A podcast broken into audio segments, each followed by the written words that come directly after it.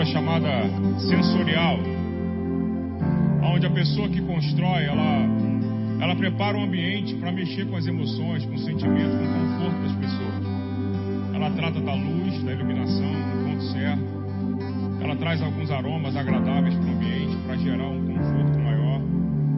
Cores são implantadas especificamente para mexer com a pessoa, criando um ambiente favorável para que a pessoa, quando chega em sua residência ou no seu escritório, ela tenha se sinta bem nessa presença, naquele lugar né, que foi construído para ela. O arquiteto conversa com essa pessoa e ele gera, de acordo com o que a pessoa tem de necessidade, esse ambiente. Deus é tão poderosamente arquiteto que ele cria uma atmosfera como essa para você e para mim. Uma atmosfera onde o bom perfume de Cristo se apresenta, onde há um conforto, onde há um abraço, onde há uma, uma satisfação dessa presença poderosa. É nesse ambiente que os louvores constroem através dos seus lábios o sacrifício de louvor que você entrega para Ele, que constrói esse ambiente aonde todo problema que você trouxe de lá ficou lá fora. Só importa para você agora a presença dele manifesta. Só importa você nesse momento desfrutar desse mover poderoso. Então eu quero convidar você a desfrutar disso mais um pouco essa noite. Esse ambiente não foi construído à toa. Tudo que foi posto aqui foi por direção de Deus para construir esse ambiente para nós. Para mexer não com o seu emocional apenas, mas para mexer com você por dentro, no teu espírito, no teu verdadeiro eu. Essa unção que opera nesse lugar está operando exatamente agora nos corações de pessoas que entraram aflitas aqui esta noite. Pessoas que chegaram aqui com problemas, com a cabeça cheia, problemas da vida, preocupações, estão sendo tocadas por essa unção, nessa simplicidade. Então vamos louvar mais uma vez esse hino. Se entrega nesse ambiente, desfruta desse ambiente. A unção que despedaça o jugo está nesse lugar. Aleluia. Ele é poderoso para fazer infinitamente mais.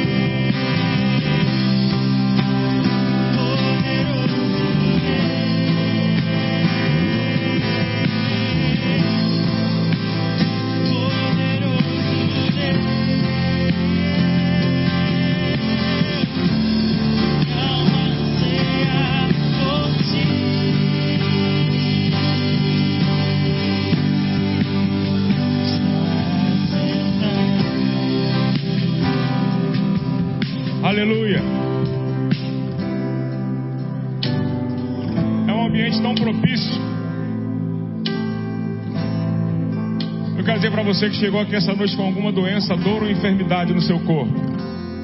Quero que você levante suas mãos agora aí, você vai ser curado onde você estiver. Se você está sentindo alguma dor no seu corpo, alguma enfermidade, há unção disponível de cura nesse lugar essa noite.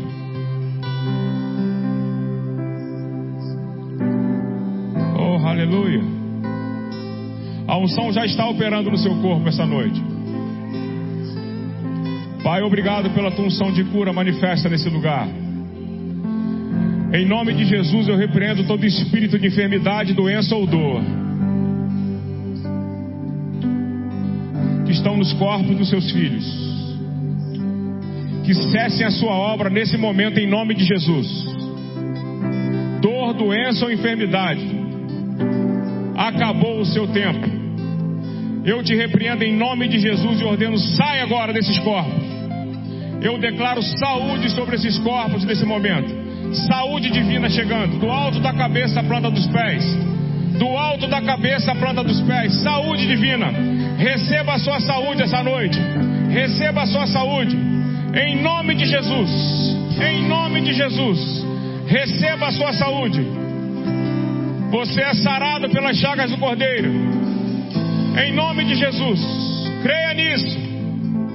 Creia nisso. Oh, aleluia.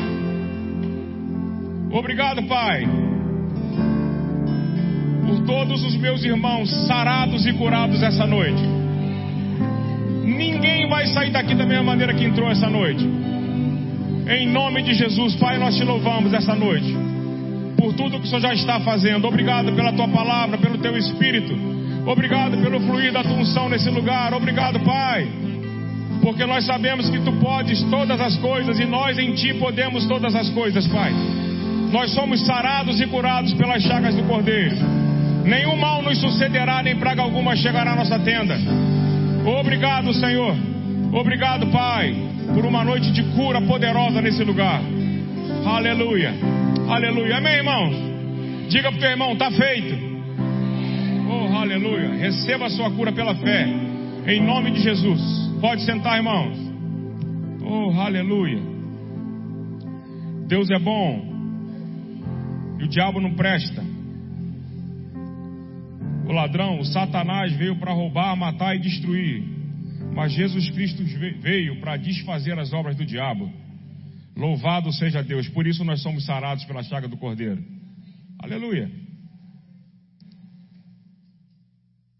Pastor, na reunião que teve essa semana, no sábado, ele disse uma coisa que me chamou a atenção, eu meditando sobre isso.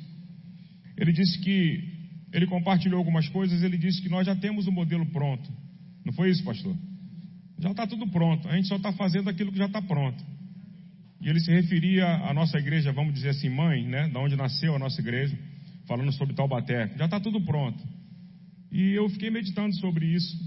E meditando sobre isso, Deus me trouxe uma palavra ao coração. Eu quero compartilhar com você em Êxodo capítulo 25.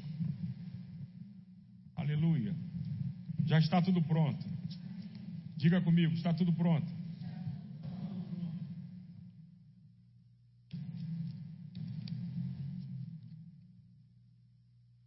Aleluia. Êxodo 25, versículo 40 diz assim: Vê, pois, que tudo faças segundo o modelo que te foi mostrado no monte. Nesse texto aqui é quando Deus está falando com Moisés acerca da construção do tabernáculo. Então, Deus chama Moisés no monte e ele queria que Moisés construísse um tabernáculo, onde ele viria habitar na arca, queria andar no meio do povo dele. E ele dá algumas orientações, todos os detalhes da construção para Moisés. E aqui no versículo 40 ele fala: Vê, pois, que tudo faças segundo o modelo que te foi mostrado no monte. No capítulo 26, no verso 30, ele fala a mesma coisa. Versículo 30 do capítulo 26, ele diz: Levantarás o tabernáculo segundo o modelo que te foi mostrado no monte. Então Deus já tinha um projeto, já tinha um modelo. Essa palavra modelo no original fala de planta, de projeto, de construção. Deus já tinha pronto um modelo quando ele apresentou para Moisés. Moisés não fez nada na sua cabeça, ele tinha orientação para cada detalhe, para cada material, para cada cor, para cada tipo de, de coisa que ele iria usar na construção. Ele tinha um modelo já. Então, nós sabemos que quando uma pessoa vai fazer um projeto, quando um arquiteto é convidado a fazer um projeto, nada mais é do que uma ideia na cabeça de alguém que ele está colocando no papel. Ele faz aquilo que exatamente a pessoa que o contratou transmite para ele. Eu quero três quartos, quero um quarto assim, quero um quarto assado, quero um banheiro assim, quero uma sala assim. E, na verdade, a pessoa que está falando e a pessoa que está traduzindo para o papel, que é o arquiteto, ele não está vendo nada escrito, não está vendo nada construído ainda, mas ele já vê aquilo como uma realidade. Ele já visualiza aquilo como real. Esse modelo que Deus está mostrando para Moisés, já havia um modelo desse no céu. Deus está transmitindo aquilo que para Deus já era uma realidade. Um exemplo disso é que Deus sempre fala as coisas independente do que ele está vendo. Por exemplo, eu vi uma frase essa semana que Deus, quando ele olhou para a terra com um caos, ele não falou do caos, ele disse o quê? Haja luz. Ele não perdeu tempo dizendo, ah, a terra está escura, está tá um caos, está isso, está assim. Não, ele falou, haja luz.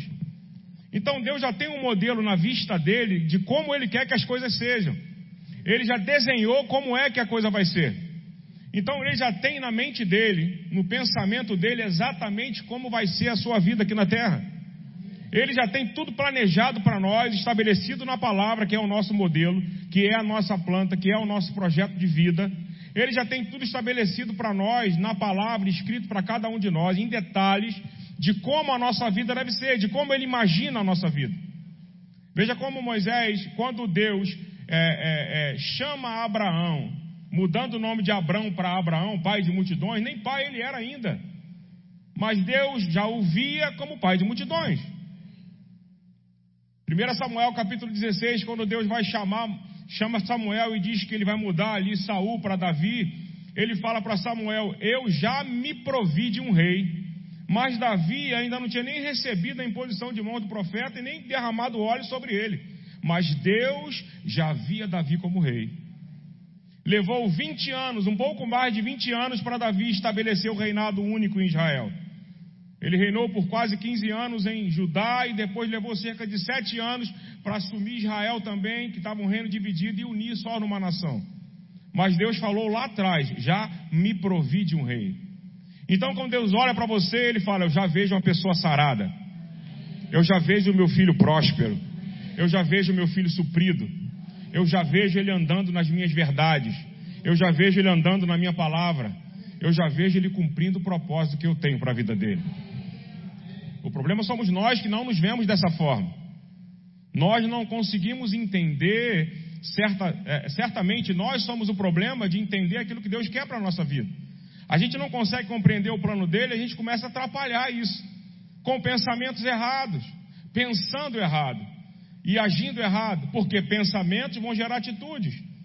Se eu quero agir corretamente, eu tenho que pensar corretamente. Pensar como Deus pensa a meu respeito é a forma correta de viver a vida em Deus. Porque eu não posso me ver como um bichinho, como o, o, o menorzinho, como o piorzinho de todos, porque Deus não me vê desta forma. Deus nos vê, independente das pessoas dizerem ou não sobre você o bem ou o mal, Deus te vê como um vencedor e mais que vencedor. Então a opinião das pessoas, para nós, ainda importa muito. Eu estou dizendo no sentido negativo, tá, gente? Se você anda da forma correta, errada, e as pessoas vão falar de você mesmo. Tá errado, vão falar. Mas se você anda de forma correta na palavra, vão falar do mesmo jeito. Mas se você está em linha com a palavra, com a sua vida em linha com a sua palavra, com a palavra de Deus, o que falam de você não importa. Importa o que a palavra diz a teu respeito. A opinião delas vai importar quando você está no erro, que pode ser um alerta para que você volte para o trilho. Mas se você está na linha com a palavra, não importa o que pensem de você. Eu quero é Deus. Pode falar que você é feio, que você é bonito, que é gordo, que é magro, que fala grosso, fala fraco, que fala fino. Pode falar o que for. Eu quero é Deus, irmão. Se Deus diz que eu sou mais que vencedor, acabou. Ele me vê dessa forma. Você não cria filho para ser um derrotado. Ninguém cria filho para ser derrotado. Eu vou dar de comer, eu vou deixar, se quiser ir para a escola, vai. Se quiser fazer faculdade, faz. Se quiser ser alguém, vai ser, porque eu não estou nem aí. Quem cria filho assim? Ninguém cria filho assim. Por que, que a gente pode pensar que Deus está nos abandonando ao léu nesse mundo? Ele estabeleceu princípios para nós. Ele vê a gente como vencedor e mais que vencedor o tempo todo. Ainda que nós não nos vejamos. Ainda que a gente não tenha a consciência daquilo que ele fez por nós em Jesus Cristo. Essa falta de consciência do sacrifício vicário de Cristo na cruz do Calvário é que nos leva a esse tipo de pensamento. Ah, eu não consigo. Ah, eu não posso. Muda o discurso. Porque Provérbios 23, 7 diz que assim como o homem imagina em sua alma, assim ele é. A versão da Bíblia amplificada diz: assim como ele pensa em seu coração. Olha de novo o pensamento. Assim como ele pensa em seu coração, assim ele é. Então o que você tem pensado de você? Os pensamentos de Deus? Os pensamentos que Deus tem a teu respeito? Ou os pensamentos que as circunstâncias e as pessoas têm a seu respeito? Ou o que você tem gerado de pensamento a teu respeito? Fique com a palavra, amado. Existe um modelo, Moisés recebeu um modelo. O seu modelo está aqui, ó. Esse é o nosso modelo, é a nossa regra. Nós somos estabelecidos sobre a palavra. Se a palavra diz que verdadeiramente Ele levou sobre si as nossas enfermidades, nós não somos mais templo de enfermidade. Nós somos agora templo do Espírito Santo. Então nós vamos andar em saúde divina, ainda que as circunstâncias digam que não, ainda que hajam sintomas, a gente continua firme. Na página 22 do livro Chaves Bíblicas para a Prosperidade do irmão Reiga, ele fala um pouco sobre a vida, ele fala, ele dá um exemplo que ele, ele não estava no fundo do tacho, não, ele estava embaixo do tacho. Ele está falando de finanças ali, estava embaixo do tacho. Quem lembra disso? Quem já leu esse livro lembra disso? E ele diz que depois de um tempo chegou no fundo do tacho. E a partir do fundo do tacho, ele começou a escalar para o topo. E ele diz que isso não foi, não pense que foi da noite para o dia. Não pense que foi rápido. Ele pregou muito prosperidade sem uma moeda no bolso, pneu careca com carro velho. Ele diz isso, ele ainda diz aí na mesma página que Jesus não resolve tudo no sábado à noite. Mas ele resolve. Davi levou 20 anos para ser o rei de Israel. O irmão Reagan saiu do fundo do tacho para se tornar o homem que se tornou. Então, olhe para a sua vida hoje e vê que você já melhorou e muito, irmãos. Já houve progresso na nossa vida já houve mudança, então não desista. Pense como Deus pensa, pensa como a palavra fala a seu respeito. E começa a seguir para o topo, começa a caminhar para o topo. Não fica olhando para trás e nem para o progresso maior do seu irmão. Se o irmão do seu lado progrediu mais que você, se alegra com ele, porque você vai chegar lá. Deus não faz acepção de pessoas. O crescimento do nosso irmão mais veloz que o nosso é um alvo para nos alegrar que nós podemos crescer como ele cresceu. Aleluia. Então, o modelo já está pronto. Agora, o que eu faço diante desse modelo? Eu mando na palavra. Eu cumpro a palavra, eu pratico a palavra, eu creio na palavra. Ainda que as pessoas pensem o contrário disso. Ainda que eu mesmo, em alguns momentos, pense errado. Como se troca um pensamento errado? Colocando o pensamento certo. Sabe, você já se pegou uma, alguma vez? Eu acho que isso só acontece comigo, com vocês não. Quando você tem assim, você é magoado por alguém, é chateado por alguém, alguém fez alguma coisa contra você. Você perdoa, você releva, mas aí você está lá no teu canto sozinho e daqui a pouco você começa a pensar naquilo que a pessoa fez contra você e você começa, sabe, a, a lembrar daquilo, começa a vir uma revolta dentro de você, uma vontade de vingança, sei lá, um sentimento ruim. Só comigo que acontece isso. Vocês são crentes, isso não acontece com vocês. Sabe? Aí você tem vontade até de apertar o pescoço da pessoa. Esses pensamentos são pensamentos carnais, não tem nada a ver com o espírito. Quando você é surpreendido por esses pensamentos, o que você deve fazer? Pai, obrigado pela vida do meu irmão. Louvado seja Deus pela prosperidade da vida dele. Ainda que a mente está lutando contra isso. Pai, eu abençoo a vida dessa família. Eu declaro saúde divina sobre ele, aumento nos negócios, crescimento financeiro, a bênção sobre a casa dele, em tudo que ele botar a mão vai prosperar. E quando você começar a declarar essas coisas, esse sentimento, esse pensamento vai começar a sair de você. Porque isso não nasceu em você, colocaram aí. Porque uma vez que você perdoou, ponto final, irmão, acabou a conversa. Apesar que tem alguns irmãos que se esforçam para você continuar lembrando disso. Não é verdade? Tem alguns que se esforçam para isso. Mas você não deve ser alvo, ou seja, alguém, um, um, agente de vingança contra alguém, fazendo mal para alguém. Existe uma mensagem do irmão Reagan também na internet, eu vi um tempo atrás, que ele dizia que quando alguém faz alguma coisa que magoa, fere um servo de Deus ou o corpo de Cristo, o diabo está diretamente envolvido com isso. Então tem pessoas que querem se vingar, querem fazer mal, querem punir as outras com atitudes, com comportamentos, e estão sendo usadas pelo diabo, que ele está dizendo, e nem sabem, irmãos. Sabe, as pessoas querem se vingar, querem reagir, sofre o dano, irmão. Minha é a vingança, diz o Senhor. Então não se preocupa, ore por eles, ore por aquela pessoa. Isso não acontece no nosso meio, isso é só vacina, meu irmão. Aleluia. Mas às vezes você é pego com esse pensamento errado. Mas por quê? É, minha mãe dizia que a mente vazia é a oficina do diabo. E às vezes até dizia que a Bíblia diz isso. Mas é verdade, irmão. A, mente vazia é a oficina do cão mesmo. E a pessoa se pega falando besteira e pensando e maldizendo, e você é envolvido com aquilo, e a vontade que se a pessoa chega na hora, ou você tem um ataque do coração e morre de vergonha, ou você parte para cima, de tanta raiva que você pega da pessoa, por causa de pensamento errado. Por outro lado, se você começa a alimentar sua mente com a palavra, os pensamentos corretos vão vir, e você vai se alegrar com essa palavra de uma maneira. Você vai começar a conduzir a sua vida para Provérbios 23, 7. Assim como ele imagina em sua alma, assim ele é. Você começa a se ver uma pessoa próspera. Você começa a viver, se ver num carro melhor, numa casa melhor, numa, num lugar melhor para trabalhar, numa empresa melhor, num negócio. Você começa a se ver, ainda que não exista, você começa a construir essa imagem dentro de você.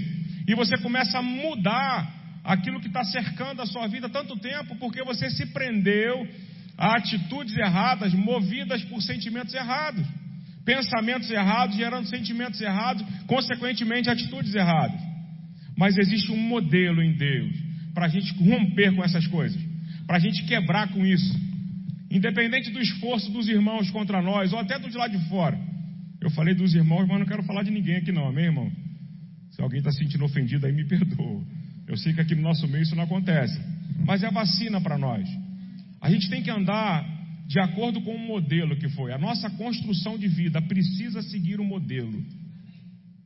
Eu aprendi que quando a Bíblia repete uma coisa é porque isso é importante. Em dois capítulos de Êxodo ele está falando conforme o modelo, conforme o projeto, conforme o padrão. O padrão de Deus é a palavra, irmãos. Não tem conversa. O que a palavra diz, ponto final. Não tem conversa. Não tem argumento contra a palavra. Nada podemos contra a verdade, senão somente pela verdade. É a verdade que tem que prevalecer, a verdade de Deus é que tem que prevalecer na nossa vida.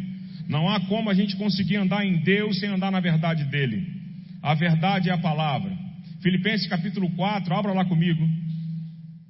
No Novo Testamento, a gente tem essa referência de uma responsabilidade daquilo que ocupa o nosso pensamento. Esse texto está dizendo para nós que nós somos responsáveis por aquilo que ocupa o nosso pensamento. Aleluia.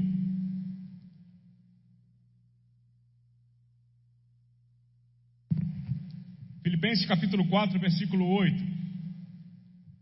Ele diz assim: Finalmente, irmãos, tudo o que é verdadeiro, tudo o que é respeitável, tudo o que é justo, tudo o que é puro, tudo o que é amável, tudo o que é de boa fama, se alguma virtude há e se algum louvor existe, seja isso que ocupe o vosso pensamento.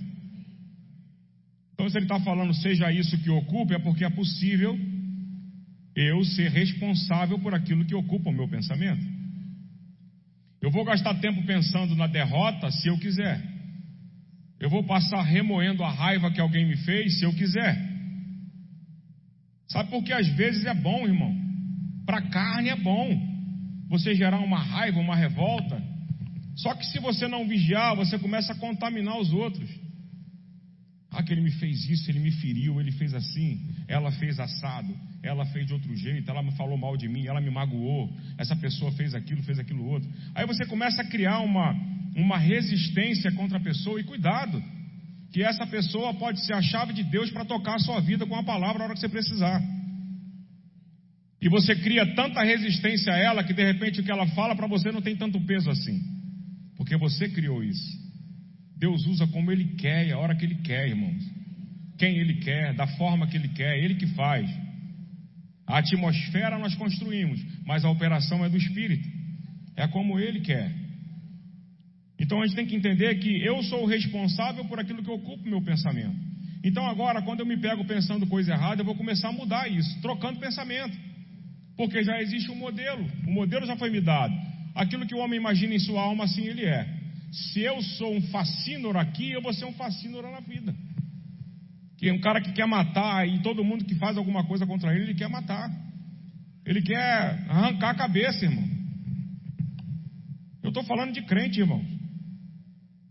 Se ele está falando aqui para crente, tudo que é puro, tudo que é amável, respeitável, tudo que é justo, tudo que é amável, tudo que é de boa fama, se alguma virtude há, seja isto que ocupe o vosso pensamento. É porque é possível todo o contrário também ocupar o pensamento da gente. Isso é um conselho de Paulo para nós, do Espírito para nós. Seja isso que ocupe. Nos versículos anteriores ele fala: E a paz de Deus, versículo 7, que excede todo entendimento, guardará o vosso coração e a vossa mente em Cristo Jesus. Ele está falando sobre a paz guardando a nossa mente. Olha a importância da mente. Mais uma vez. Então, para Moisés, que recebeu um modelo, ficou fácil dele conduzir a construção. Porque quem trabalha com construção ou já trabalhou sabe que quando existe um projeto, as medidas são certinhas. Às vezes, os arquitetos erram, fazem uma coisa errada ali, não consideram uma dificuldade ou outra, e quem está na execução vai falar para ele, ele altera um pouco o projeto, mas para Deus não havia nada de errado, Deus sabia exatamente o que ele estava fazendo. Cada detalhe daquele tabernáculo remetia a Jesus, da porta ao final, tudo remetia a ele.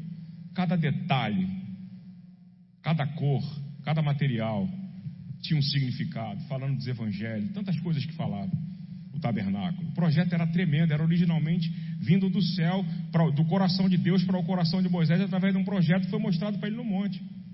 E nós temos a nossa palavra, que é a Bíblia, que é a nossa palavra. A Bíblia tem que ser a nossa palavra. A gente tem que falar a Bíblia o tempo todo, irmãos.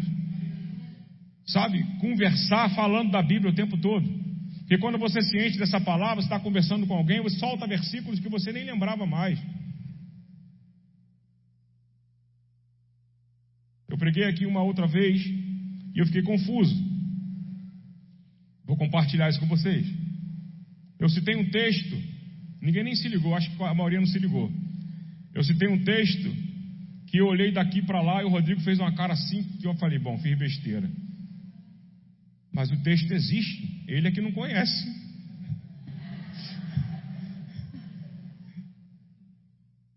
A sinceridade dos sinceros vos guiará. Eu falei isso. Só que está escrito na revista e corrigida, ele só lê atualizado. Provérbios 20, eu esqueci o texto, mas é Provérbios. A sinceridade dos sinceros vos guiará. Você vai ler isso na revista e corrigida. Como eu li muitos anos a revista e corrigida, e depois viemos para o verbo, passamos a ler mais atualizado. E ele só lê atualizado, ele não conhece o versículo. Mas ele me deu uma olhada que eu fiquei envergonhado. Eu falei, errei, Jesus, eu não conheço esse. Ainda fiz assim, deu enganada na hora. Sim, quem for ver o vídeo lá vai lembrar disso. Mas por quê? A gente precisa conhecer a palavra o tempo todo, irmão. Saber o que está escrito. Conhecer a Bíblia. É nosso papel conhecer essa palavra, cada letra que está escrita aqui. Anota, rabisca, faz igual caderno de criança, um monte de rabisco, tudo colorido. Faz igual a minha, assim, tudo colorido. Demora a trocar porque você gasta tempo para preparar ela. Tem texto que às vezes você não lembra de cabeça, mas você abre, você sabe exatamente a cor que você botou, aonde você botou, o que você anotou, você vira a página, você encontra. Então gasta tempo com isso, prepara a sua Bíblia para você ter acesso a ela no teu coração, o que você precisar. Quer lembrar um texto, vai aqui, você não sabe onde está, vai achar. É porque você gastou tempo. Claro que é bênção ter Bíblia nova também, tem nada de errado, não. Estou falando para você ter no seu dia a dia. Agora, se a gente não conhece o nosso modelo, como nós vamos colocar em prática? Se a Bíblia diz que eu sou sarado, e eu reconheço que a Bíblia diz é verdade, eu vou fazer como o irmão Reagan disse. Na página 22 do livro, ele diz que ele sabia, ele cria que a palavra estava dizendo aquilo e era verdade, e por isso ele praticava. Ele pregava prosperidade sem andar em prosperidade ainda. Mas ele disse que do fundo do tacho ele veio para o fundo, aliás, debaixo do tacho, ele veio para cima do tacho, para o fundo, e depois ele foi para o topo. Nós estamos indo para o topo, irmãos. Você já não está mais no fundo. Essa palavra já te tirou do fundo do tacho. Você está no topo, está no caminho do topo. Aleluia. Você está caminhando para o topo. Você vai morar no melhor lugar que você já morou na sua vida. Você vai dirigir o melhor carro que você já dirigiu na sua vida. Você vai vestir as melhores roupas que você já vestiu na sua vida. Você vai comer nos melhores lugares que você nunca comeu na sua vida. Oh, aleluia! Isso não é orgulho, isso não é soberba, isso é Bíblia. É palavra de Deus. Você acha que Jesus comeu, os anjos serviram Jesus foi o quê? Pão e água? A Bíblia não fala que ele foi servido pelos anjos? Trouxeram o que para ele? Um banquete celestial para ele comer? Eu creio que tinha uma picanha no capricho ali. Oh, aleluia. Tem picanha no céu, irmão, amém? Glória a Deus por isso. Eu não sei de onde vai vir, mas vai ter. Você imagina, irmão. Ele comeu o quê? Pão e ovo? Apesar que eu gosto de pão com ovo, mas não. Os anjos vieram servir. 40 dias de jejum, daqui a pouco ele teve fome. Aí vem os anjos servir. O que serviram para ele? Eu fico imaginando, depois de 40 dias, irmão, se trouxesse uma picanha, ia ser uma delícia, hein? Meu Deus, uma costelinha de porco, a pururuca. É do céu isso, irmãos.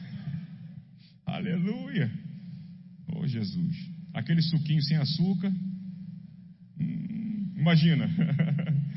então, amado, não é soberba, não é presunção da nossa parte, é Bíblia, irmão. Você nasceu para viver o melhor de Deus nessa terra.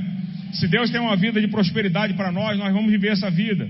Ainda que hoje nós não estejamos vivendo ela na totalidade, mas nós já estamos dentro dela. Diga assim: Eu estou indo para o topo. Oh, aleluia, por causa do modelo.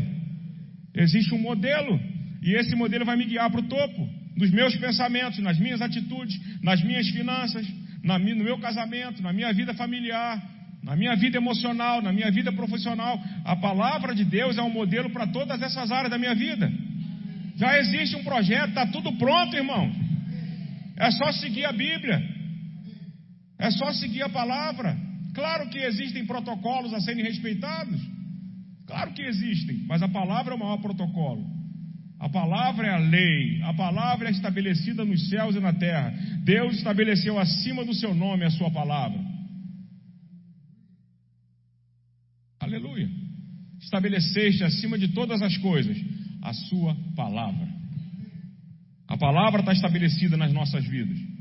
A palavra está perto de ti, na tua boca, no teu coração. Essa é a palavra da fé que pregamos. Então, leia esse manual, leia e interprete esse projeto de Deus de vida, projeto de vida para você. Não leia a Bíblia apenas como uma, um livro religioso, um livro de tantos mil anos aí atrás. Não, leia como um modelo da sua vida um modelo para a sua vida, um projeto para a sua vida, um projeto de Deus para a minha vida está na palavra. O que o Senhor quer que eu faça, a palavra te diz. O que eu devo falar, o que eu devo fazer, como eu devo viver a minha vida conjugal, como eu devo viver a minha vida com os irmãos, a palavra diz. O que eu devo fazer com as minhas finanças, como eu devo criar os meus filhos, a palavra diz. Como eu devo responder às circunstâncias, a palavra diz. Então se encha da palavra, coma a palavra, beba a palavra, se alimente dela todos os dias. Leia, leia, medite nela. Ah, eu não tenho tanto tempo. Leia que seja um versículo e comece. A fome que você vai desenvolver em você vai te levar a ler mais. E comece a meditar nisso. Ouça, baixe aquela Bíblia falada. Durma ouvindo a Bíblia falada. Sai de carro ouvindo a Bíblia falada. Comece a se alimentar dessa maneira. Gente, eu faço isso, é bom. Às vezes não dá para ler, você pega a Bíblia, bota lá, lê, está ouvindo tudo ali, ó, deita para dormir, vai ouvindo a palavra, o seu espírito não dorme. Você está ouvindo a palavra, está ouvindo a palavra, está se alimentando dela. Porque na hora que você mais precisar, na hora do aperto, é a palavra que vai sair de você. Esse é o modelo de vida que ela tem para você. Na hora da pressão, vai sair palavra, não vai sair lamentação, não vai sair murmuração, não vai sair reclamação, vai sair a palavra. Ah, o dinheiro está acabando. Não, a palavra diz que o Senhor é meu pastor não me falta. Então eu não tenho falta. Eu tenho agora são necessidades, e as minhas necessidades são supridas segundo a sua riqueza em glória. Filipenses 4,19. Eu não tenho mais falta e necessidades são supridas. É assim que funciona. Ah, mas o senhor não sabe como é que está a minha conta. Não importa. A sua conta não é a sua fonte. Seu trabalho não é a sua fonte. A sua fonte é o Senhor. A sua fonte é a palavra. Deus pode mover o que Ele quiser para abençoar a sua vida. Dinheiro pode chegar na sua conta sem você nem saber de onde está vindo. Pessoas podem trazer para você um valor que você nunca estava esperando. Sabe? Causas na justiça são liberadas onde você nem lembrava mais. Recebe aquele telefonema, ah, você estava orando, né? Tô, estava orando aqui porque eu estou precisando. Ah, não, a pessoa vai falar, vão ligar para você e vão dizer assim: olha, é, você estava orando e Deus mandou te dar uma oferta de 5 mil reais. Aí tu vai falar, amém, eu estava orando por isso mesmo, louvado seja Deus. É assim que funciona, irmãos. Deus faz isso. Eu vi um testemunho do pastor Luciano Subirá falando sobre isso, que ele estava lá orando e, e, tinha um pastor orando em tal lugar, um amigo dele, e o cara estava orando por um valor de 3 mil reais. E ele disse que Deus falou para ele: liga para fulano e deposita 3 mil reais, pede o número da conta dele. Ele falou: Senhor, 3 mil reais, não tem nada a ver com isso. Não faça isso. Aí ele orou, ligou para o cara, o cara falou para ele, o pastor falou para ele: Não, realmente eu estava orando, mas o pastor mesmo disse para ele: Mas o que, que você tem a ver com isso? Ele diz: Eu também falei para o senhor que eu não tenho nada a ver com isso, mas ele mandou te dar. Me dá o número da tua conta. O cara passou a conta, ele passou os 3 mil reais para suprir a necessidade do irmão. Deus pode fazer isso, irmãos. Sabe, você não precisa falar para ninguém, Deus conhece a tua necessidade, Deus pode levantar alguém para te abençoar. Agora, se você é aquele que vai abençoar, a palavra diz que mais bem-aventurada coisa é dar do que receber. Não feche o coração nessa hora, dê. Se Deus falou com você, dê, irmão. Ainda que ele não tenha falado, se você vê uma necessidade, supra. Se você pode fazer isso, abençoe de alguma maneira. Esse é o manual da palavra, irmãos. Esse é o nosso modelo. O nosso modelo de vida tem que ser dessa forma, praticar a Bíblia no completo. Sabe, não é só falar da boca para fora, é fazer mesmo. Ah, mas eu não posso. Não pode hoje, mas vai poder. E quando puder, o Senhor vai falar contigo. Quando ouvires a voz do Senhor teu Deus, não endureçais o vosso coração. Aleluia. É assim que funciona, amado. A nossa vida tem um modelo, está tudo pronto. É só seguir. Não dá para inventar nada, não precisa criar nada. O pastor falou isso na reunião aqui. Isso ficou no meu coração. Não precisa criar, não precisa criar mais nada, irmão. Está tudo aqui, ó. Não tem que criar nada mais, é só seguir o que está escrito no manual, no nosso projeto. Cumpra a palavra. Vem a enfermidade, você repreende ela em nome de Jesus e manda ela embora. A Bíblia diz que o inimigo vem por um caminho contra você, mas por sete caminhos ele fugirá de você. Vem o problema, você repreende. Mantém na palavra. Tá difícil? Tá, irmão. Tá difícil. Eu li um texto falando de um, de um homem chamado, eu vou repetir, vou falar o nome dele, amarra mesmo. Smith Wigglesworth. Você nem sabe o certo, mas é esse aí. Smith Wigglesworth. Nesse ministério desse homem, se eu não me engano, ressuscitou acho que 22 pessoas. Acho que é o maior né, em número de ressurreições. E esse homem contava a experiência desse homem que pregava cura, ressuscitava morto. Que esse homem rolava no chão com dores renais, com pedras no rins, de sujar a roupa de sangue, de tanta dor que ele sentia. Curando o povo e doente, pagando preço. Não estou falando que isso é regra, não, tá? Estou falando da experiência desse homem que foi contado. E ele rolava no chão de dor, levantava, tomava um banho, trocava de roupa, tirava aquela roupa ensanguentada e saía para ministrar como se nada tivesse acontecido. Pessoas eram curadas, pessoas eram ressuscitadas, e levou cerca de três anos para ele conseguir expelir aquelas pedras, que eram como navalhas que cortavam ele por dentro. Três anos. Smith Wigglesworth. Só se fala naquilo que ele fez, né? Mas no preço que ele pagou para curar as pessoas, era mais importante para ele a cura das pessoas, porque ele desconsiderava todo o sofrimento que ele passava naquele chão. Rolar de dor. Eu nunca tive crise renal, graças a Deus. Mas quem teve diz que é pior do que a dor do parto, né? É horrível. E esse homem sofreu por cerca de três anos com isso. levantava e como se nada tivesse acontecido. E quantas vezes a gente, por causa de uma dor de cabeça, não vem para a igreja? Não, isso aqui não acontece não. Vamos ficar de pé em nome de Jesus. Aqui não acontece isso não.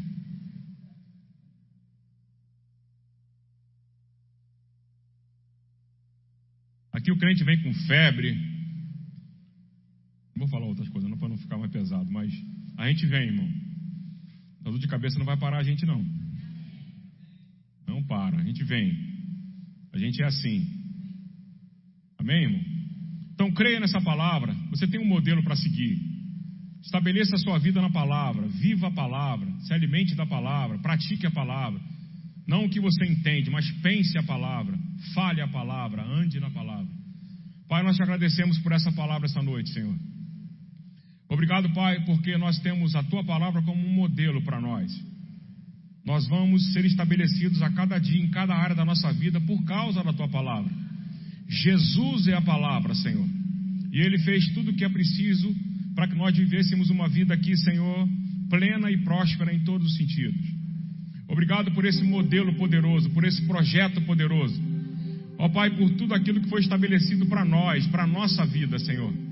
Nós vamos andar em saúde divina, nós vamos andar em prosperidade, nós vamos andar em santidade, nós vamos andar em amor, nós vamos andar na palavra, nós vamos andar praticando aquilo que o Senhor tem para nós praticarmos. Nós vamos cumprir o propósito do Senhor para as nossas vidas, Senhor. Nós sabemos da brevidade da volta de Cristo, Pai. Mas enquanto Ele não volta, nós vamos gastar nossa vida praticando a palavra. Nós vamos nos envolver com essa palavra, Senhor. Nós vamos nos misturar com essa palavra. Que vai ser difícil separar a nossa vida da palavra. Muito obrigado, Pai, por tudo aquilo que o Senhor fez esta noite. Pelas curas que aqui aconteceram esta noite. Obrigado, Pai, por uma semana próspera. Obrigado, Pai, por uma conferência poderosíssima a partir de amanhã. Obrigado por inspiração do Teu Espírito na vida do casal. Para fluir com o Teu Espírito. Para transmitir aquilo que está no Teu coração, Senhor. Obrigado pelas pessoas que virão para esse lugar. Obrigado pelas pessoas que encherão esse ambiente. E que sairão daqui saradas, salvas, prósperas, libertas no nome de Jesus. Obrigado, Senhor, por um grande número de pessoas chegando nesse lugar para participar desses dias, Pai. Oh, Pai, nós te agradecemos pelo privilégio que temos. Obrigado pela igreja de Nova Iguaçu, Senhor, e por todos aqueles que fazem parte dessa família. Nós te louvamos e te agradecemos em nome de Jesus. Amém, irmãos? Aleluia. Pastor Márcio.